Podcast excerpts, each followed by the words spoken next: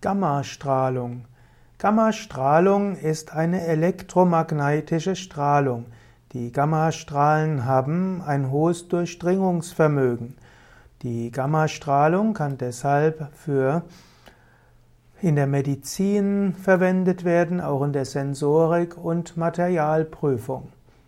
Die Gammastrahlung aus radioaktiven Quellen wird insbesondere in der Strahlentherapie verwendet. Und die Strahlentherapie wird zum Beispiel in der Brachytherapie verwendet und in verschiedenen anderen Formen der Therapien. Gammastrahlung kann auch als für diagnostische Zwecke verwendet werden.